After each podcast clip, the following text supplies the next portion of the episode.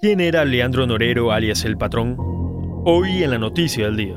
Norero estaba en prisión desde mayo de 2022 y era procesado por el delito de lavado de activos. En uno de los allanamientos que se ejecutó en una urbanización de San Borondón, se decomisaron 6.4 millones de dólares en efectivo y lingotes de oro. Además, Leandro Norero fingió su muerte por COVID-19 en el 2020 con pruebas falsas en Perú. También fundó varias bandas delictivas y era procesado por el tráfico de drogas desde 2014.